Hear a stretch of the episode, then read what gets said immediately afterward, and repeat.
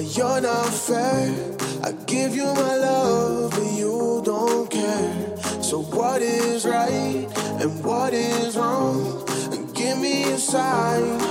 What is love? Baby, don't hurt me.